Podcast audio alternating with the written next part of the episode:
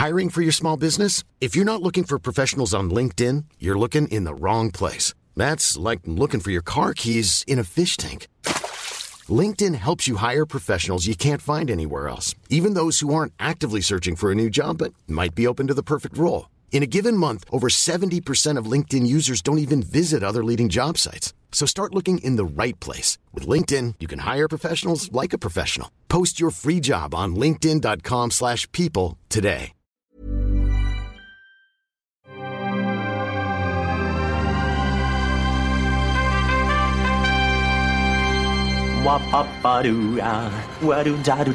Steven, arrête s'il te plaît, j'ai jamais pu encadrer Michel Legrand. Bonjour et bienvenue dans nos ciné numéro 192 consacré aujourd'hui à Rocketman de Dexter Fletcher, euh, biopic musical consacré à Sir Elton John interprété par Taron Egerton. Euh, on retrouve aussi Jamie Bell, Richard Madden, Bryce Dallas Howard aussi que j'avais évidemment dans le film confondu avec Jessica Chastain, ça c'est mon petit problème. Et non, t'es pas, film, pas d'accord avec ça euh, Ah bah moi, moi je la confonds tout le temps. Et du coup pour, euh, pour parler euh, d'Elton John, j'ai avec moi deux brillants chansonniers de la, de la critique. Il fait toujours des expressions bizarres. Perrine Kenson Salut David. et Daniel Andréal. I'm still standing. Tu fais un amalgame entre la coquetterie et la classe. Tu es fou. Enfin, si ça te plaît. On écoute un petit extrait de la bande-annonce. I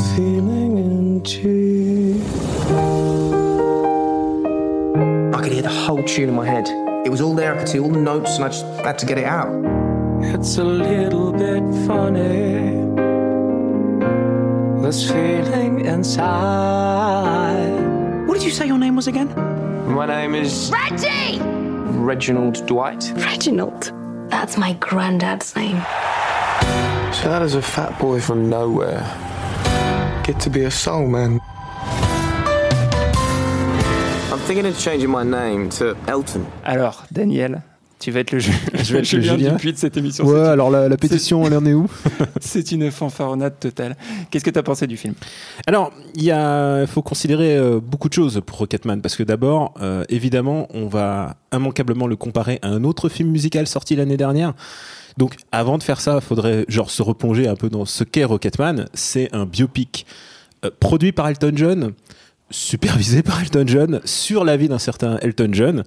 Et donc, euh, ça donne un ton euh, très contrôlé par Elton John, en fait, et tu le vois assez vite, en fait, puisque euh, bah, ça retrace un peu sa vie, jusque à peu près au moment où il se met en cure de désintox, et que, bah, du coup, il va devenir un gars bien. C'est ça, en fait, on va découvrir que Elton John, en fait, c'est une belle personne, et que beaucoup de gens lui ont voulu du mal.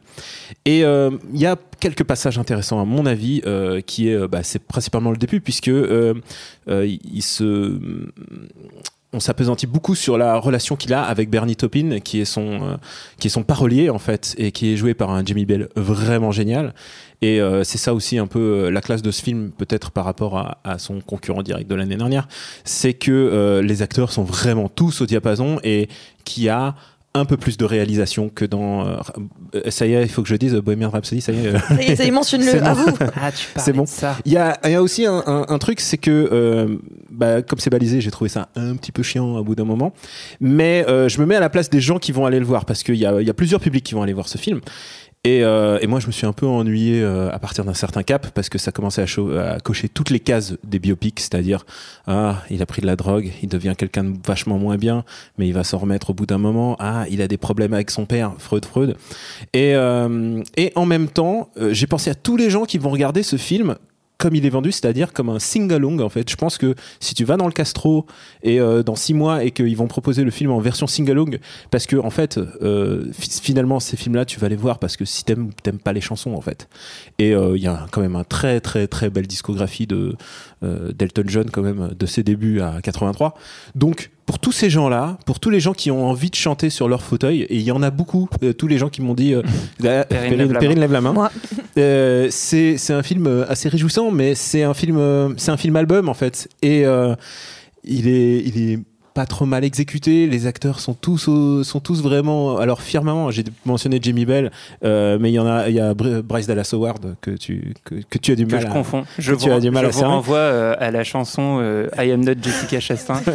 Et il y a même euh, et il y a même Taron Egerton, faut quand même le dire, qui bon évidemment c'est le passage obligé de la transformation, mais qui rechante toutes les chansons et assez- de manière assez habile. En fait, ce film est une comédie musicale.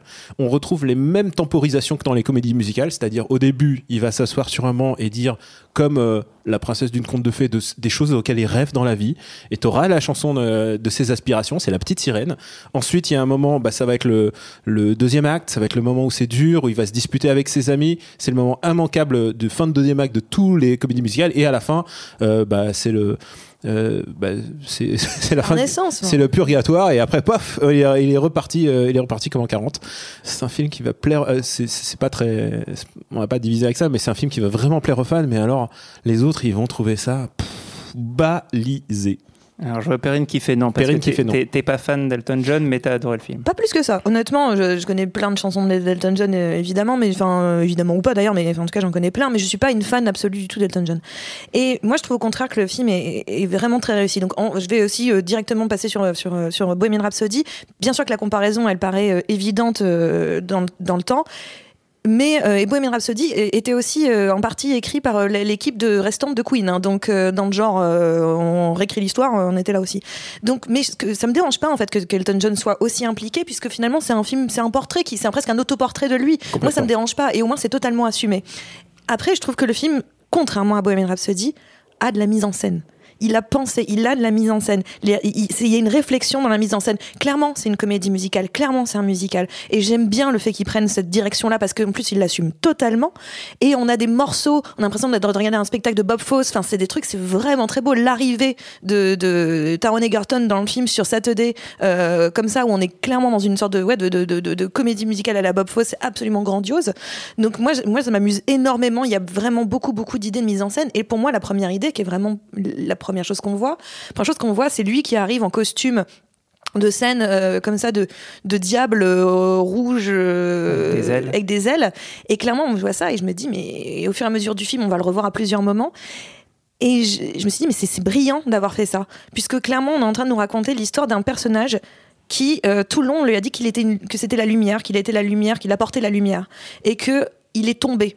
C'est un ange déchu, c'est Lucifer. Et le fait qu'il arrive dans le, dans le film en Lucifer, et que au fur et à mesure, il va se déshabiller, il va enlever ce costume, il va enlever le masque, et il va finir par assumer qui il est, parce que c'est l'histoire d'un personnage qui ne s'aime pas, qui ne s'est jamais aimé, qui n'a pas su comment s'aimer et ni aimer, et mm, bah, jusqu'à jusqu'à finalement la, la- la renaissance En finale. partie par ses parents. hein. Oui, oui, mais c'est, mais, mais c'est, bah voilà, mais après, qu'on dise que c'est balisé, en même temps, c'est son histoire. Enfin, je veux Mhm. dire, et l'histoire. Non, non, mais c'est balisé regardes- dans l'histoire des biopics euh, musicaux. Oui, quoi. mais en même temps, c'est son histoire. Ouais. Et les biopics musicaux, c'est même assez hallucinant d'ailleurs, finalement, au bout du compte, parce que tu prends Bohemian Rhapsody, tu prends Ray, tu prends peu importe, tu t'aperçois d'un truc, c'est il y a deux solutions.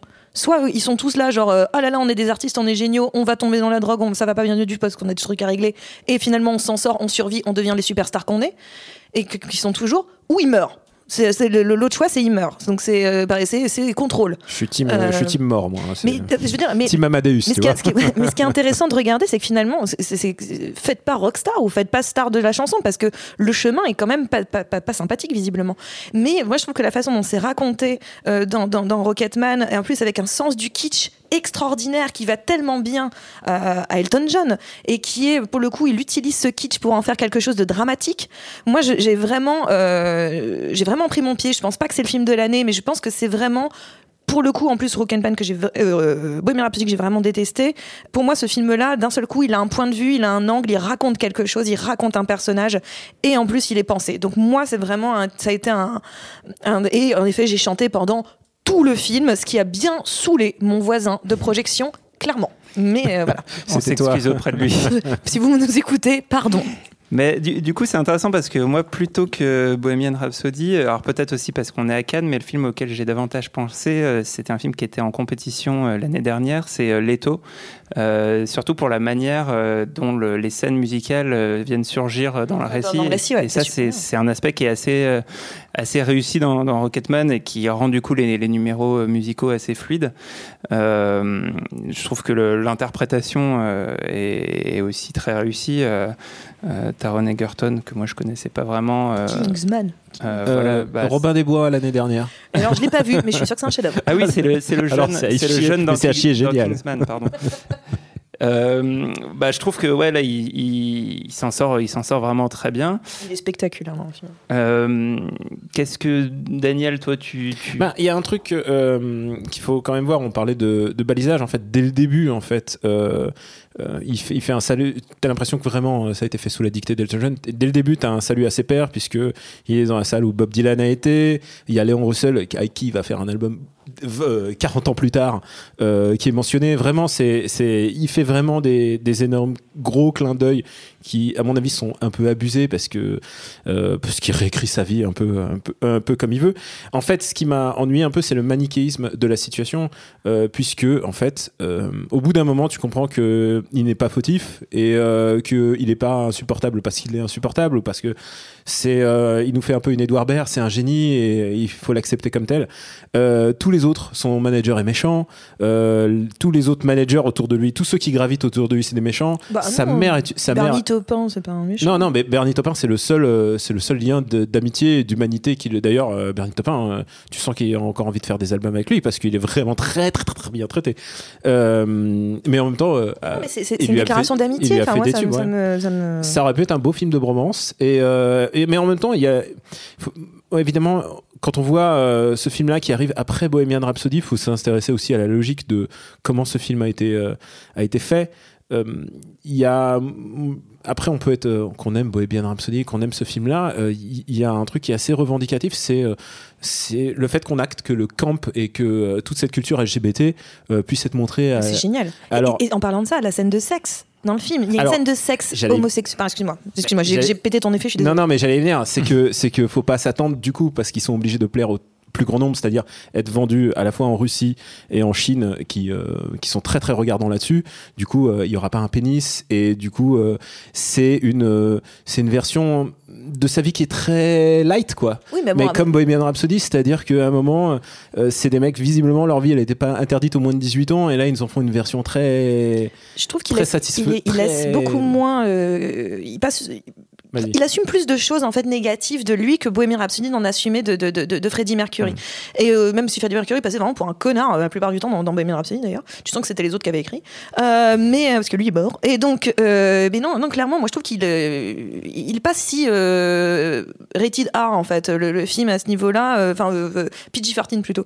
Il est pas du tout si simple. Il, il- il avoue des choses. Enfin, moi je trouve qu'il avoue tout. Après, clairement, il va pas obligé de tout montrer, mais il y a quand même une scène de sexe homosexuel dans un blockbuster. Mais ça n'est jamais arrivé. Et C'est une scène pas- de sexe homosexuel, tu veux dire Oui, c'est ce que j'ai dit. Ah, je, non, Oui, je, oui, c'est ce qu'elle a dit. Ah, pardon, excusez-moi, euh, mais ça n'est, ça n'est jamais arrivé. C'est pas un argument de vente, c'est pas un argument quelque- quoi que ce soit en termes de pour le film. Sans doute, ça va lui, supprimer beaucoup que- de territoire. hein, Bah, peut-être, mais moi, moi, je trouve que c'est quand même euh, osé, c'est bien, et c'est bien en fait. C'est-à-dire que de, de- de toute façon, on va pas faire semblant, on va pas se pincer le nez en disant putain, il est gay, euh, euh, euh, Elton John.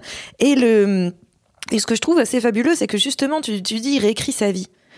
Mais tout le long du film, tout le début du film, tout, ce, non, tout le long du film d'ailleurs, on a ce fameux personnage, donc ce fameux Elton John en, Lucifer, et tu t'aperçois que c'est que dès le début, mais de moins en moins par la suite, puisqu'il plus, se déshabille, plus il, affiche sa vérité. Mais c'est un menteur. C'est un menteur né. C'est quelqu'un qui va préférer la légende à la réalité. C'est quelqu'un qui va toujours euh, euh, plus. euh, oui, euh, faire de ça Alors- quelque chose de plus grand. Et moi, et donc le fait que le film, même si le film est sûrement mensonger sur plein de choses. Mais moi, ça me dérange pas du Bah, tout, t'as en fait. to- T'as totalement raison sur le fait que c'est un mensonge parce que dès son premier concert aux États-Unis, les gens s'envolent dans les beau, airs euh, parce que beau. parce que le concert est tellement bien. Et Parce parce que ce qu'on- qui s'est jamais vu pour l'instant. Mais c'est de l'image. Oui, bien sûr, mais genre à, à partir de du moment où le mec écrit sa propre légende et que les gens s'envolent. Oui, C'est ce que, de c'est ce ce que truc. lui a ressenti. Ouais. C'est mon avis. purement de la mise en scène, ouais, comme euh, la scène où on le voit dans, avec d'autres personnages en noir et blanc et lui en couleur. Enfin, il y a des, il y a des Elle est, comme elle est ça. pas mal cette scène. Mais mm, il y, a- un autre truc, je, je voudrais juste qu'on revienne un tout petit peu sur la, la question de son homosexualité, parce que c'est aussi un arc narratif dans le film qui est important, c'est euh, comment euh, il arrive, euh, non pas à l'assumer, parce que ça, il l'assume, mais euh, à, à- à le dire d'une part à sa mère et, euh, et à remettre en question le fait de euh, l'assumer publiquement. Mm. Et euh, ça, ça a été un truc, notamment parce que son manager et amant vou- voulait, pour des raisons commerciales, pendant très longtemps, ne, Mm. le- ne Et pas lui- le dire. lui-même ass- assumait pas, il s'est présenté bisexuel pendant très longtemps et. Et, et du coup, le, le- le film, presque en tout cas dans, sa, temporalité, s'arrête euh, au moment où il finit par, euh, par dépasser et faire une sorte de, coming out public, bon, qui n'est qui pas, euh, qui est pas mis en scène de manière littérale, mais plutôt de manière métaphorique. Euh, c'est un, aspect, je pense, qui est important du film, qui, euh, même par les cartons de toute fin, Mm.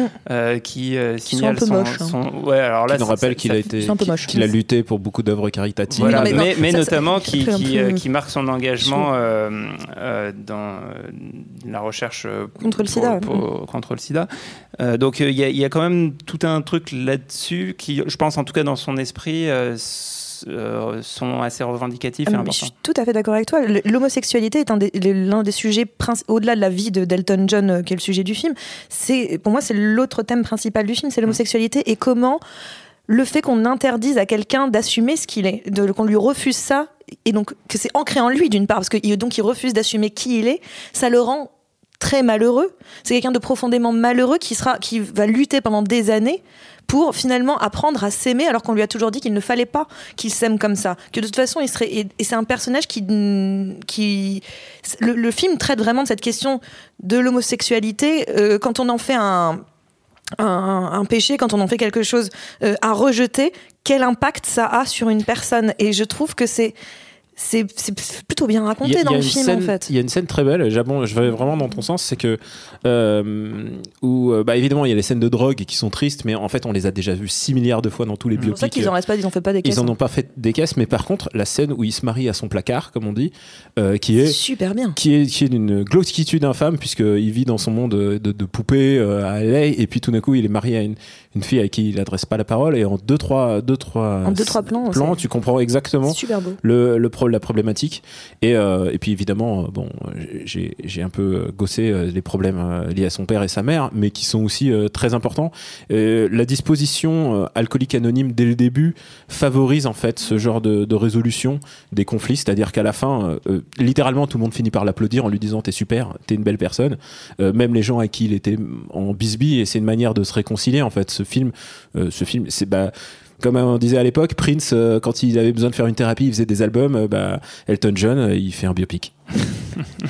On va s'arrêter là-dessus et avant de se quitter, euh, vous connaissez la tradition, une petite reco euh, pour nos éditeurs. Ça peut être ce que vous voulez dans l'univers de la pop britannique ou pas du tout.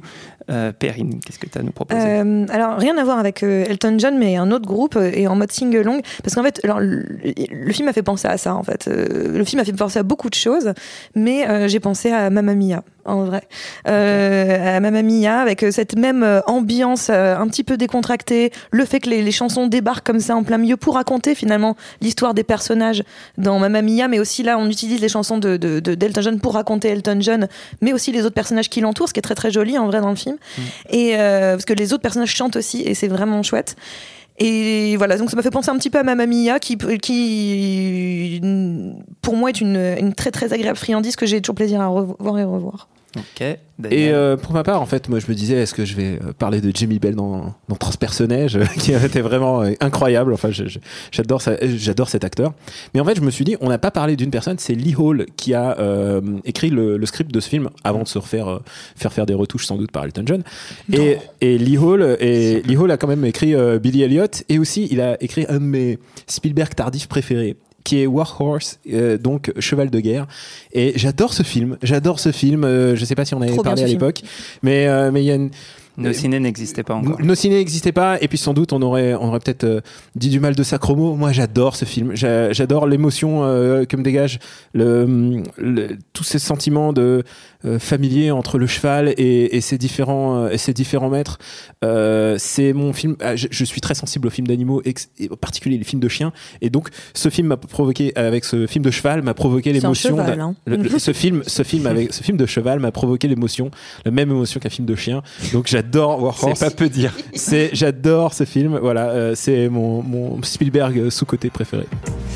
Bon bah merci Daniel, merci Perrine, merci à tous d'avoir écouté cet épisode, merci Solène et Quentin pour la réalisation, merci à Camille et Juliette pour la prod. Euh, retrouvez-nous sur Binge.audio, Apple Podcast et toutes vos applis de podcast. À très vite. Je préfère partir plutôt que d'entendre ça, plutôt que d'être sourd. Binge.